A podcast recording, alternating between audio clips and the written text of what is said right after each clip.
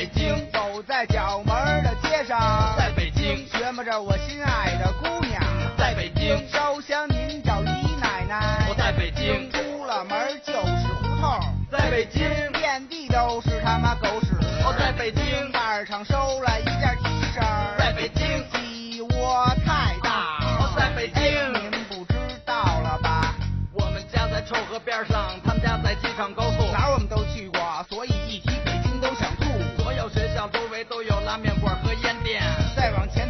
十米就是成人保健。我夜里能去楼下喝喝几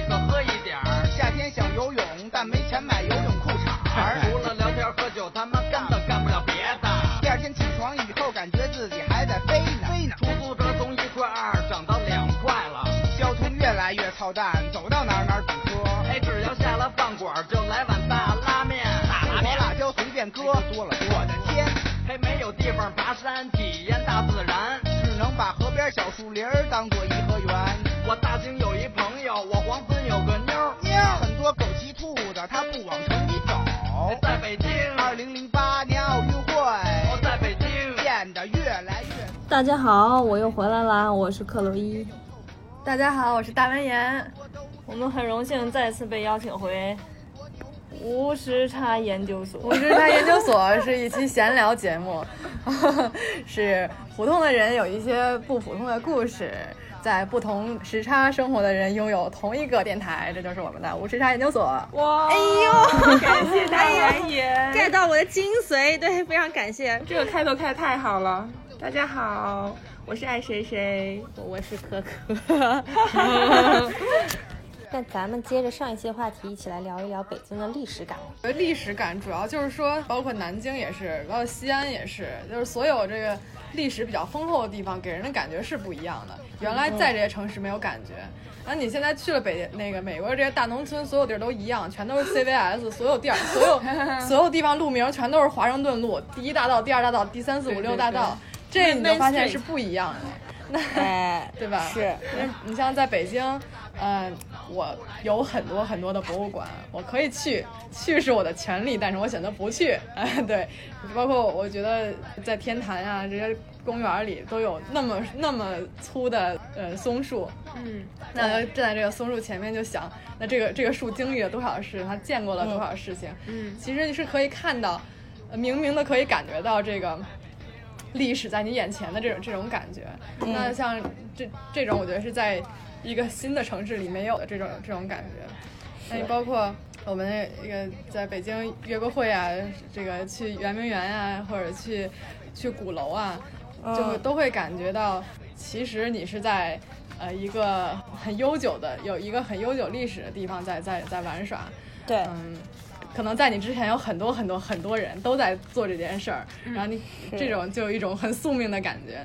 包括北京，它会有很多传说呀，你比如说这个天安门呃嗯故宫里面什么那鬼故事，有一些什么小太监，有人晚上看见太监什么拖着皇后过去啊，或者这个什么珍妃的井里有有有传来哭声啊，那这个是真是假？那肯定是就另说了，大部分。几率也是假的，但是它有这些故事，就会让你觉得这个这个城市是一个很厚重的一个一个地方吧，不是一个轻飘飘的地方。嗯，哎，主要是它有历史积淀。你说要是别的地方讲什么呃太监跟什么妃的故事，也没人信啊，对吧？历史上也没有啊，这号人。但是这就是对比一下，就刚你说北京和南京，对吧？其实南京也是一个比较有历史文化积淀的地方，嗯、而且但是那单单从这个比较这个地名啊区区域的名字来说啊，北京有那些什么特别瘆得慌，什么公主坟什么，但南京叫的就比较温婉一点，比方说嗯玄武湖。对吧？嗯、然后我们什么那个中央门儿啊，中央门，然后 对吧？然后我们就叫就就感觉什么栖霞寺，就是感觉还是比较有南方的温婉的感觉的，有那个感觉是古诗啊这种。对对，这个是不是跟汉文化还有这个外来文化，就蒙古文化或者你们两位格格这个 清满清文化这个有关？我觉得可能是不是那个够不是非中原的，可能还是稍微呃怎么说，就是呃。那南偏南方地区的可能还是比较含蓄一点，但是像满清文化或者是蒙古那边的呢，可能还是比较豪放粗犷一些的，所以就也导致了这样一个中原北方的这样一个性格。我觉得是自古文人多出在南方吧。啊，是古代江浙一带就是文化就是浸润最最那个多的这么这么一带，呃，包括现在就北京人他也他也是懒，就出大学者也也是少，对吧？现在的那些什么院士啊什么的也是南方人多一点儿，嗯那么这个是呃这这个南方上文，北方还是上武一点儿。当时朱棣这个换了位监之后，在在南方就是一堆文人在骂他，这个这这这受不了了，不是才回的北京嘛？所以北京其实这个这个地名上，一个是是是说这个什么。蒙古人啊，什么什么人来这个改了，比如说什么三里屯儿屯兵的地方嘛，是就就当时说说是看那个，就离城里就三里，三里住了一屯儿，就叫就叫三里屯儿了。然后一个是这个，对对，一个是这些呃外来的文化上面，另另外一个就是说北京人这本来的这种大俗大雅的这种这种呃文化体验，也造成了其实是有很多就是很俗的这么一些一些地名。那么刚才说了奶子房、骚子房什么这种，还有那些胡同的名字，其实都非常俗，什么猪尾巴胡同、母猪红胡同、老母猪斜街什么，嗯这这种 狗尾巴胡同，就是都都非常俗的。但是现在其实。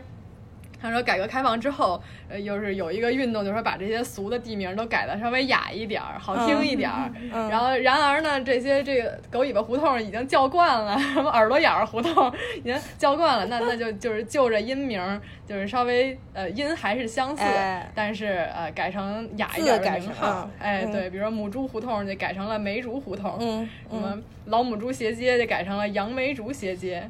呃嗯，这猪尾巴胡同改成了朱朱义博胡同，呃杨杨伟胡同改成了杨威，对吧？还有、啊呃狗尾巴就改成了高义博，呃对，嗯然后还有什么？鸡爪胡同，人说当时那个什么袁世凯走到鸡爪胡同啊，嗯开始抽羊角风，然后那手就直直厚的跟鸡爪子一样，然后一看，哎，这地儿怎么叫鸡爪胡同？然后改了，改成吉兆胡同，对吧？其实名字还是、还是很像的，只不过是就改了改了一下名，就改的稍微稍微雅一点了。嗯，哎，刚刚说到这个非常好啊，我就我就想说，胡同文化是北京特有的，对吧？嗯，那你们说这种文化是怎么形成的呢？为什么别的地方没有形成这样的胡同文化呢？什么四合院儿这种，你像上海就没有，对吧？南京就更别提了。上海不是有那个那个弄堂，对弄堂，嗯，对，那是不那是不一样的，对吧？我不知这我就不太清楚了，怎么不一样了？你你看北京可能建的比较多的都是平房，对吧？但上海弄堂基本上还是会以高楼为主，对小洋房为主，嗯，对吧？但是也是群居的这种方式，可是。呃，选择的这个建筑结构就不一样，那可能这个就往深里去了，就可能要讨讨论到建筑结构的问题了，对。但是你看，是不是北京人还是比较习惯于就是大家互相见面，然后打招呼，然后一起生活在一个聚居的地方的感觉？但上海可能大家在小洋房里面也也不一定会互相打招呼，或者公共空间一起利用的时候，甚至还会有一些口角。啊，对，北京人他是比较贫的，见面说话嘀里嘟噜说一大堆。说那个晚上起来是说什么胡同里什么有有一相声嘛，那个马三立的相声就是，就是说那个晚上这个哥哥弟弟俩人挨房睡，然后那个晚上弟弟听哥哥那边出了声，说哎呦喂，先先说先哎呦喂，说那那怎么了呀？然后那个哥哥说说哎呀，说那个别着急，今儿晚上吃吃坏了点东西，肚子有点不太舒服。哎，我就是上个厕所，别着急，那个休休息好了，您得就就都说一大堆。就是北京北京人这还是他比较贫，然后在那个胡同里那见了面儿聊天儿聊很久，是吧？哎哪儿去啊？去买点菜去。哎，今儿就是就就是能能能展开聊半天展开聊半天，对对对，感觉也没说什么。哎，你俩住过胡同吗？哦，没有没有，这个其实我是真真不太清楚，但是我老公是属于那片儿的。啊，然后见着他的那个兄弟啊，呃家里人呀、其实还是那个状态，是就是可能生活生活的也是非常呃非常闲适吧。那那小哥他那弟弟，呃现在是也不做也不做什么工作不重要吧，这每天就是晚上跟那个哥儿几个哎出去撸串儿，哗吃撸串儿喝酒，吃花毛双拼一碟小菜。哦啊，肚子吃的倍儿圆，哎呀，然后出去溜一溜，把那个 拍着肚子，就对几个人，哎，就是挎着方步，不是说地儿宽嘛，路宽嘛，挎着方步遛弯儿，就是就每天就这么一种状态，觉得还是挺挺闲适的，嗯。是不是胡同住久了，其实也不一定想搬出去？得了，除了我我们家，嗯我妈他们是我姥爷他们有一个胡同，就是嗯一四合院儿，挺挺好的，非常好。嗯后来嗯那个当时七八年唐山地震，说墙有点裂，就拿回去修，结果因为家庭不幸，有一个女的就把那个 胡同。反正后来那胡同就被邓小平儿子拿走当办公室和那个就被他们拿走了，然后嗯，我但去，是就是就很好啊，他们就觉得那嗯。胡同非常好啊，然后是啊是啊，这对呀，而且现在就是上亿的这 胡同啊，嗯这个在在北京站边上，就你在城区里的胡同，现在就是说保留的那些这些人，其实生活状态很开心，就但他感觉，嗯、挺满足的，打打麻将什么的，然后嗯。就感觉他们。就心态，我觉得会比住的就像看电视吧，我和对上海弄堂里的人也不太了解啊，但就感觉不太一样。对。啊，听过一个说法，说那个不是北京有特别多老外嘛，然后说胡同里的那个老外，那帮就是南锣鼓巷老外，其实看不起三里屯住的老外，因为他们觉得三里屯那群老外不是真的北京人，他们觉得自己才是真正北京人，你知道吗？南锣鼓巷那群老外觉得我 我们才是就是老北京，我们是真正的北京人。对那块儿反正胡同是挺多的，但其实住在胡同里其实也挺不方便的，没有空调，没有。嗯，都能电安。现在主要是啊他们那些人的，就是思想可能还是比较，就是说他也没不着急，他也就是凑合呗。那些人的嗯就是说他可能就是他就是在他的 comfort zone 里边，他也懒得折腾。对然后，但我不看有一篇新闻，有一老外跑到中国那个干嘛租一房子看便宜嘛，然后就是一胡同里边一一特小一空间，然后 那个然后完了他就花了呃十几二十万把那从房子重新装修了一遍，然后弄得特舒适，然后那那房主都不认识了，那一老头儿，然后然后就说你这房子是出租的，但是你生活不是出租的嘛，你就要把它弄得舒适好啊，嗯，但是我去那胡同看，大多数那胡同还都是，对对都不行。就就你像厕所也在外面儿，你晚上用嗯酵母尿盆儿，然后早上给给端出去，然后对对对对然后里面也基本上就那小板凳儿、小桌子，就都是那个非常古古老的那种啊。不是说窦唯跟王菲当年住过胡同吗？然后王菲还拿尿盆儿去倒屎，对 这也是非常烟火气了住平房住平房的时候也是哦要要那个，也也都是公共厕所的，嗯。嗯。我这次回国住了，在北京住了一家，就是当时这好玩嘛，一家那个四合院是当时是索尼的官邸，嗯，然后现在被西城区政府改成了一个就是文化式酒店。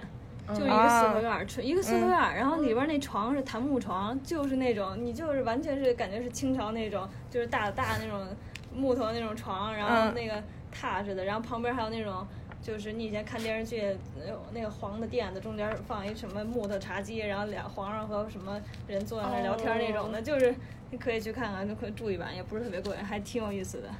是吧？嗯，他现在就然后那那个就在胡同里，然后就是在那个平安大道上，在那个地安门那边儿。我觉得现在这种就仿胡同或者是在胡同里然后重新装修的酒店还还挺多的。有一些，嗯嗯，有一些，就是这种民俗的东西保留了，然后就是这种一种文化体验嘛。就是这些住在胡同里面的人，这个对生活乐观松心，然后这个自然就是他穷，可能日子过得比较穷窘，自然虚名，这个无忧无虑，就是这个。窗窗户上落一个歇歇脚的大马蜂，然后两个人就是特别开心的看看看半天，然后这个觉得这个幸福的生活嘛，就是天蓬、鱼缸石榴树，先生肥狗胖丫头，这就很好了，对？然后一般家里得有个有意思的这么个事儿，要不养个蛐蛐儿，嗯养个鸟，养个鱼。北京人还挺挺多老北京人挺好这个的，我感觉斗养蛐蛐还个活物真的是啊，对特别北京。对吧？嗯，对但是其实这都这些东西讲究都非常多的，就是这蛐蛐怎么挑好的，怎么挑这个。这个大腿是长什么样的？要喂什么？然后就这都非常非常有讲究了。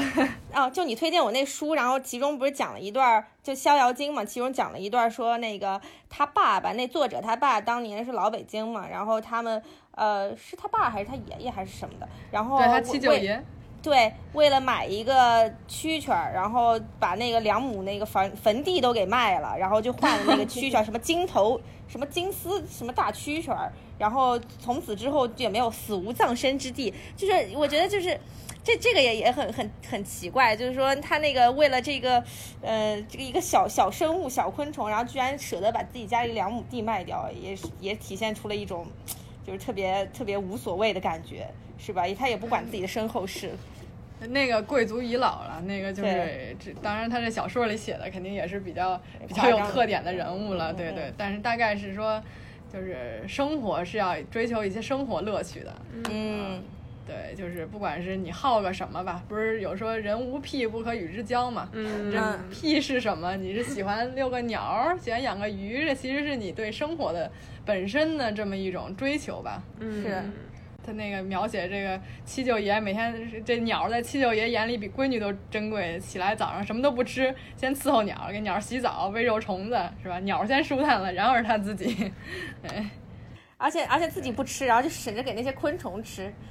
然后还让他女儿把那个豆沙包给拆了，然后拿拿里面两粒黄豆给那个就是他玩点什么，他得玩出点名堂来，对好好玩儿。是 对。啊，那说了这么多，那个要不然讲咱们讲一讲，说就是你们觉得从你们的眼里看，北京有哪些好玩的地方呗？呃，我是在主要是给他推荐一下。清华呃清华呃一代一代长大的嘛。哎，他们说那个，他们说四号线上是不是有个这样一个说法？四号线越晚下车，呃，越早下车越不成功。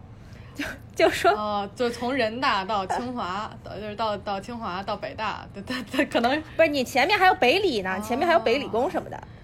对他们就说四号线上越早下车越不成功。哦，有有可能有这个说法，因为对对，那个四号线是连接了所有的高校的线。但实际上，你像中关村这块儿，其实是阴气非常重的一个地方，包括人大。嗯怎么说中关村这什么叫中关村呢？这什么是中关呢？哦，太监太监对的的葬太监的地方是吧？因为他没有中，所以它叫中关。原来那个哦太监是要净身之后，这个东西是要留着的，都编号。哎，你是一号，完了你这哦也一号，哎掉那儿；哎，你是二号，你这哎二号掉那儿。完了，什么？电影看过。对呀、完了。你老只有非常非常成功的太监，才能去把这玩意儿哎给赎回来。这个合葬，再安上合葬哦就是中国人讲究你你合就葬的时候是一哦个全就尸嘛，合一对这是一个好的兆头。对对对对对对。然而没有那么多人能那个合葬，那所以就最最后就是葬的时候怎么着，就是弄一个铜的呀，或者银的呀、金的呀，或者是就是木头的呀，一个小中官儿嘣儿在一块儿，这也算有一个全尸在中关村。嗯对，所以哦那块儿是就是其实是葬这个这个这个这个太监的一个地方。那像太监也无后嘛，基本上就是啊小太监也就给这个老太监扫一扫墓啊，然后一代一代这样更迭的在在这块儿。然后你你包括人大哦那块儿是纳兰容若的墓，哇那个也是哦，阴气极重。我们学校，像我们当然为了这个阴气，这个我们是有很很讲究这个风水的。你好比说我们这个嗯。东东门就是、呃一进去搞了一个一个屏一个屏，就是挡住这个挡住这个气，然后我们在这个极阴的地方。就是我们中间那个学生活建了学生活动中心，学生活动嘛，就是阳气比较旺盛嘛，来抵住这个阴气。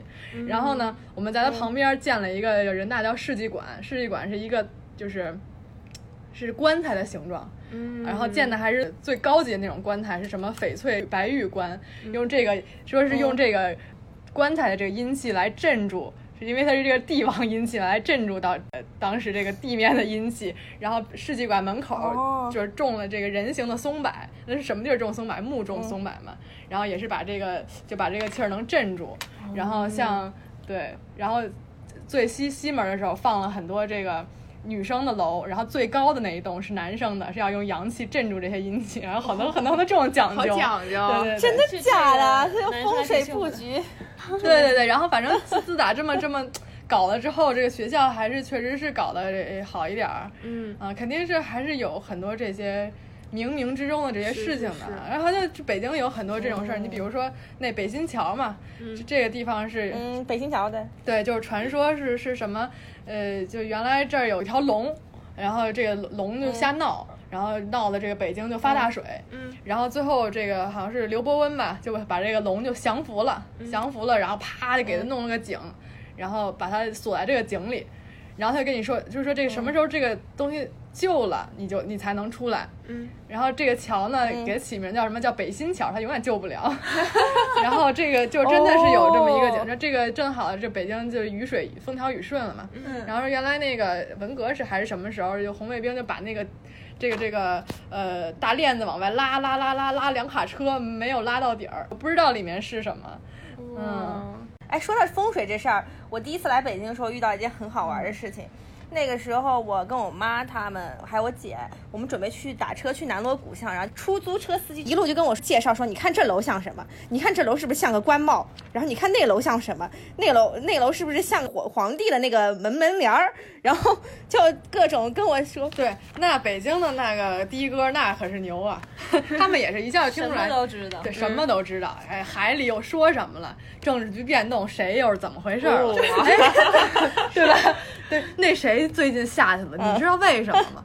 就是，哎，这个女明星最近，哎，就是这个这的哥是非常非常能看。北京的哥也是北京 代表我感觉，我在北京的朋友也这样，就一上饭桌。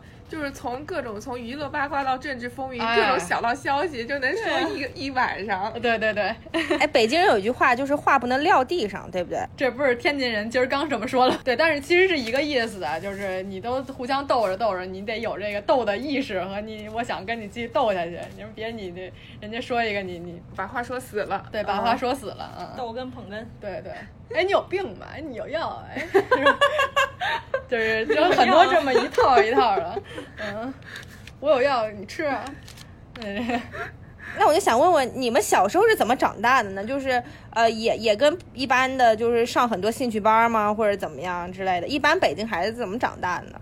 会去各个地方旅游吗？还是什么？那我觉得这各家各家可能不一样了。对我是对吧？我上兴趣班然后旅游，我爸妈就想让我多尝试各种事儿，但是，呃但是我觉得这个可能嗯也不是普世的吧。嗯，对啊，我那兴趣班比国家嗯总理还忙，这也不是所有人都 这么排满的，跨越四城区。培养出了你多种兴趣，对对对但是能够接触的机会是很多的，对不对？，对，你想学什么，那是肯定能学到的，能找着嗯嗯，好的老师，这这个是。对，呃学体育去什刹海体校，嗯。学音乐的音协音乐学院，嗯，嗯，就是北京有最顶尖的那些文化呀、音乐呀、教育的资源，对不对？都汇聚在北京。这倒嗯。是对，只要你想，没有不没有干不了的事儿。对对对，是，而且就整天在这个环境下，也不觉得这是什么特殊的了，嗯，对，就是选选择的权利比较多，然后我可以不选择。对，不是说东城跟西城就两个世界吗？根本见不到嘛。就如果你住在两边儿，那是太远了。对对，那确实是北京北京城太大了。对，说说说句实话，那一天，呃，那天遇到那个咱们那朋友，那个他说了一句话，他说就是说觉得北京人和人之间的 bonding 没有纽约那么紧密了，因为纽约你虽然看上去从 uptown 到那个。Chinatown 还要也要四十多分钟的路程，但至少你会周末的时候还是会不遗余力的跑出来去跟朋友见面或者怎么样之类的。但北京好像你住在东城和西城就在两个世界，对吧？就就感觉隔隔山隔水一样。对，我觉得其实是空间尺度确实不一样。比如说北京人，我觉得特别能走。你像比如说我在人大上课的时候，我走到中关村，我觉得并没有什么，就随便那那几站地甩开腿就走到了。然而北京这个几站地又比别别的地儿几站地肯定是要大很多。是我当时在那个在台湾的时候，我说我要去那哪儿哪儿哪儿，说怎么走？说哎呀那个地方走不到的，那个地方走不到。说你一定要租一个小摩托。我说是吗？过一会儿又问一个人说哎呀那个地方你你是你是走不到。然后我们就你学不了台湾腔，我发现。对对对，学学不了。对 我说这也就挺近的呀，就包括就公园儿，是对呀吧，？大妈个晚上走路都走十千米什么的，对动不动就俩小时。我们就是去问妈妈去哪儿玩了哎呀，去逛奥林匹克森林公园了，今儿走了十公里，十公里就奥林匹克森林公园走一脚不到，对吧？那你这这这就在别的地儿就不行了。我在香港逛公园，滋溜滋溜一下没了。主要是还是城市比较大，从小习惯了比较大的这个尺度尺度量范围了。嗯那你好的地方就是说，呃，就可能呃什么地方都都比较宽敞，比较大。那坏的地方就是你一天能做的事儿有限呀、你比如说你像。像香港，嗯我可以早上去爬个山，嗯然后我晚上回来就跟朋友酒吧喝个酒，中间我还可以回家洗个澡、换个衣嗯服，是吧？那这个你在北京，你去爬个香山，你回不回得来都是一个问题的，你还回来喝个酒、换个衣服，那是不可能的了。对嗯，我一直以为北京的景点相对集中，后来发现长城原来不在北京。那长城你是要要走走一天出去的，是，嗯，那我们原来那个干过很多浪漫的事情，比如说有我们高中毕业了之后，从那个清华走，从晚上十二点出发走到天安门，正好赶上早上升旗，走一晚上。哎呦，哎呦这种，事情就哇对浪漫。对对对，还比如说我们就是一群人走到那个走到地坛，然后找一棵树坐下，然后念那大家念一念史铁生的《我与地坛》。哎呦，这种就比较装逼的事情，但是哎，但是装的有也接地气，我喜欢，哎，是吧？是？吧是吧？对，其实就是还是我喜欢这个找到一棵树坐下。你 们去中央公园找一棵树坐下。这这种感觉，你可能就在这种新兴的地方是不会有的。嗯，嗯，对，你走你走到一个地方，你可能很多古人都。都说过这些地方，发生过很多的事是情，是是你只是时间长河中的一小环一小环，人会有一种谦卑的感觉吧，嗯，嗯，也会有一种参与历史的感觉，是是是，感觉在这个点跟他们相互沟通交流了嘛，有一种相通的感觉，啊对是。吧？对对对对。和历，史对话。嗯，去过这么多地方，走过这么多城市，北京对于你们来说到底是怎么样一种感情呢？北京是故乡，是家呀，这个家的感觉可能对于所有人来说都是一样的吧。对，那或者说肯定是其他地方替代不了的吧。对，嗯现在回北京也是会觉得近乡情怯，也不知道是真正现在变成了什么样，因为发展也很快嘛。尤其是在北京，最近发生的事情也挺多的，嗯、什么天际线啊，什么修新的地方啊，那可肯定是和小时候记忆中的非常不一样了，翻天覆地的变化。嗯，出来之后，可能回去之后会比较客观吧。怎么说，那你以前在北京的时候，你不觉得地儿大？你现在回就是很多角度都会有变化嘛。嗯，对你有比较对吧？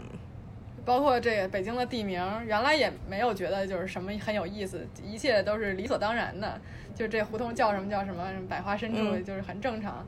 你到了美国，就是一二三四五六七八九十街，你这个看过去，你再看北京，那太有意思了。纽约适合外就外国人，就是数数就行，掰掰手指头就能。而且北京它是非常非常接地气儿的，包括吃的东西啊，什么卤煮一碗大小肠，外国人外地人说这吃的是屎吗？对，都是下水，就老北京的小卤煮啊，什么大肉龙啊，都是就是看起来比较糙，然后但是吃起来很好吃的这么这么一些东西。但我觉得其实纽约也是很接地气儿的这么一个城市，就是呃。大到很高端的东西，小到比较普通的东西，它都是可以包容的。嗯然而，你比如说波士顿，我在波士顿住过，我嗯觉得波士顿就是一个非常精英的城市，它没有那些非常接地气的地方。嗯，嗯，就是你可以啊、普普通通的，就是一家人坐在那儿是十分舒适的，翘着脚嗑着瓜子儿吃个花生的地方，这种可能没有。哎，但是昨天看那个冯唐写那书，他说了一句话，叫做“北京虽然已经不适合人类居住，但是还是适合我思考，还是让我能混吃等死，灵魂不会太郁闷。”但我觉得这个其实有点片面啊，这说北京不适合人类居住，确实就是有一点人口大爆炸的感觉，而且哪哪哪都很挤，地铁居然都要排队，你知道吗？它是一波一波放人的。然后那个地铁门口堵了一堆人，不是说上地铁，哎，大爷大爷，你再踹我一脚，让我进去。然后后边大妈一推，演完了，鞋落下了，就是非常什么天通苑，呃不是叫什么，就那些换乘站，那是能、能排死队什么。头摇脚三点不同一线，啊，对对对，或者脚离地，对，一不小心脚就离地了，脚就离地了。那我一般上了地铁，背着大书包，我都是先把脚垫起来，然后再放下去，书包的重量就分散在旁边人的身上。我也是，就是那个书包往后一靠，书包就在对人上。对对对。哎，他们他们说就是说北京地铁跟你说说那个下一站什么什么到站了，然后你要准备下车，请换乘的乘客要准备，是真的要准备。对的，往外蹭。对，往前蹭，然后说下不下，下不下，下一站下不下，然后不下让一下，麻烦不下麻烦让一下，对。那他没有纽约地铁这么那个这么猛，就是纽约地铁就不等人的呀。就感觉北京那个你你下不去，开会时间长一点儿，开门是关门时间。嗯嗯，就感觉纽约地铁要卡死人。纽约地铁你还能自己把那个门扒开，就猛扒就行。是是，这些现代设施呢，那，北京肯定是比纽约要好好的很多了。嗯北京的嗯纽约的地铁还是，嗯、多少年前的样子呢？但其实也是一个很有历史感的一个地方，对，感觉这个地方发生过很多故事。嗯哦，我想问问，就是说你们在北京有没有经历过特别难忘的事件？因为我之前看一个节目说，那个当时那个人来分享的时候说，嗯，北京二零啊零一年夺得。奥运会的举办权的时候呢，全北京万人空巷，跑到天安门广场上游行，然后就是大家就是击掌相庆嘛，非常开心。就是我觉得很多历史事件会发生在北京，然后北京也记录过很多历史事件。我就想说，有没有你们很难忘的历史事件？曾经，我记得五十年大庆的时候，是那个、就是有阅兵式嘛，嗯，然后我们家住在长安街旁边儿，然后在那个我们家就就大家都在看电视直播，在电视上飞过去三架飞机，然后我们家对门那个。嗯，窗户外就飞过去这三架飞机，就差三秒。哎就是电视上刚过去的这个飞机，就是从会往哎那个我们家旁边那个窗户前面飞过，然后等阅兵式都结束了，这个嗯长安街戒戒严，上面是没有车可以走的。然后我跟我爸妈就三个人在长安街的正中间，从我们家走走走走走走走，一直往天安门走，那个感觉还是很好的。哎呦，这感觉见证历史。对，小的时候天安门每年国庆都会有花车，嗯，然后那些。花车都很当时都设计的特别的厉害和美，现在就没有了。小的时候还可以在天安门那个广场那个放风筝什么，那个广场就是真的是广场，有点像现在的中中。哎，对，特别大。你说北京大，那天安门广场，你从这头我感觉都跑那个就跑死了，跑一圈。是然后我记得第一次我来时代广场的时候到了，说 This is Times Square，我说那广场在哪儿呢？找半天找半天，只有人然后啊那你我就说你们这 Square 真就是一正方形，哪儿有广场？因为印象中人家不说天安门 Square 是最大的 Square 吗？啊，那真是最大的 Square 吉尼斯。纪录上是。对，我是、嗯就是在我印象中，你说一个广场，你是要很大片空地的，是对吧？你现在这纽约什么都是 square，什么 Harrow Square 三十三街对对对，那么一小一地儿，小花有坛几把椅子，然后对也行了，有福利。对，就是反正这二二三十年嘛，就是北京变化还蛮大的。对，我就说到这一点。然后北京其实你你们刚刚说天安门是一个四四方方的结构嘛，对吧？而且是个很大的广场。但其实北京是有中轴线的，对不对？北京这个城市是有中轴线的，对但很少有城市是这么规划的。像你你们待过的什么美纽约不可能吧，Total 也不是，对不对？然后呃，顶 DC 好像还算，华盛顿还算，它至至少有一条那个中轴线，但是很少有，只有这种好像比较偏首都的城市才会有以中轴线为这个对称的这样一个结构的规划。呃，我记得还有一个就是日本京都吧，京都也是，因为它可能规划的年代比较久远了，所以它是它是这样一个规划。你们觉得为什么北京会是这样一个规划，而且这个规划还依然被保留下来了？这个是城市的那个城市规划和扩建嘛，你这你的你，除非你把你这东西不可能是你只能往外改，你中间儿这个核心的你不再改，你说你这个中轴线在天安门这儿，你怎么给它把这天安门推了？你你不可能说对，曾经想过梁思成不是想把那个保留古城，就是故宫那一块儿，然后把北京中心建在五棵松。那如果是那样的话，那那城建肯定就是另外一番景象了。但是现在话说回来，现在这的那个政府重新规划就又不一样了，因为现嗯在不是真的，如果迁到雄安，然后嗯政治和经济体系全都是嗯重新规划的话，那就不一样了。这之后五十年，它可能这是中轴线就没有意义了。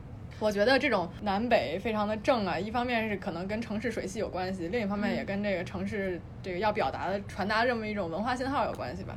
我觉得所有的帝王之城那，都是有有这么一些考虑的。我觉得南京也属于南方里面路宽，嗯，就这么一个、一个地方。那你包括西安。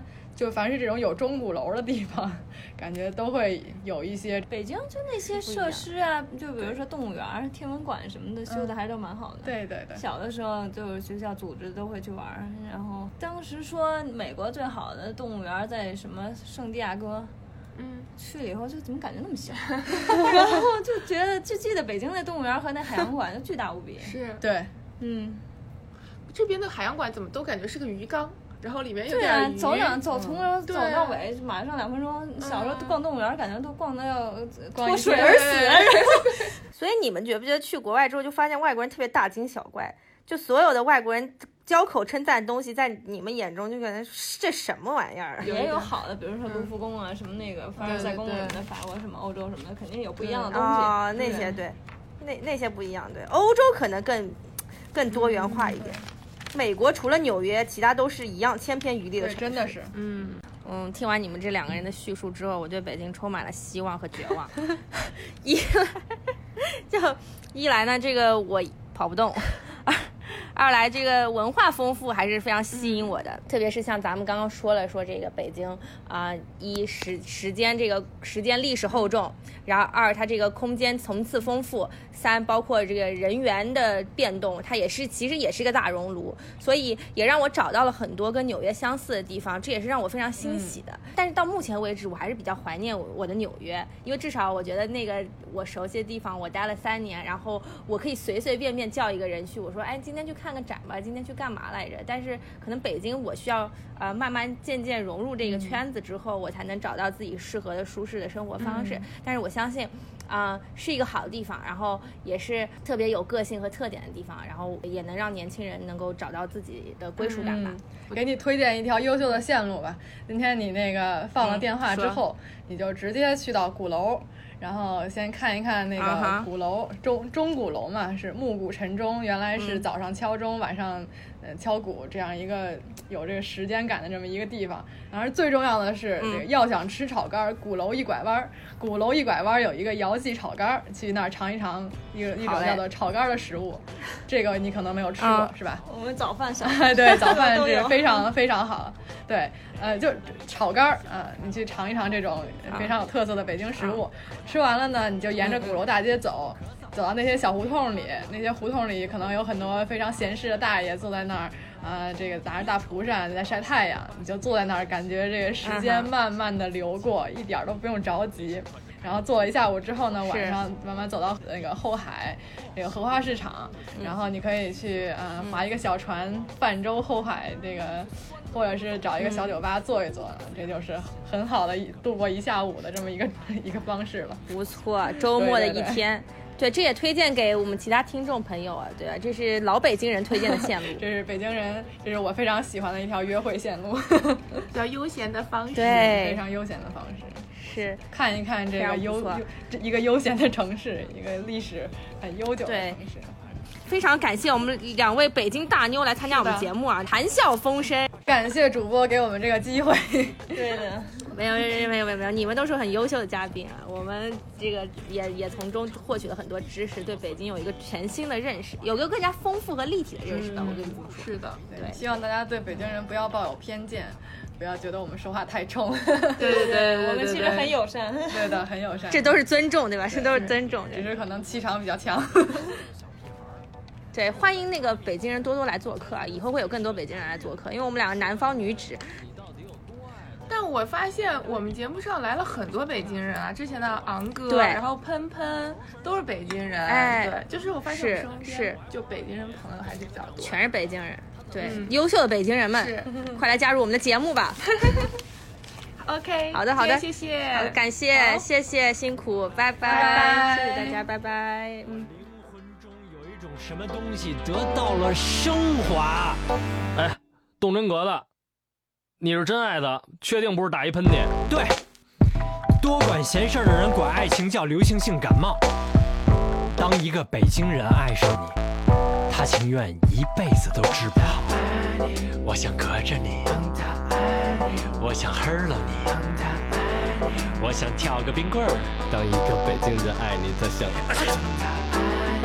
我想让你住下来，我想带你离开，吹凉了再让你吸冷。当一个北京人爱你，他怕你。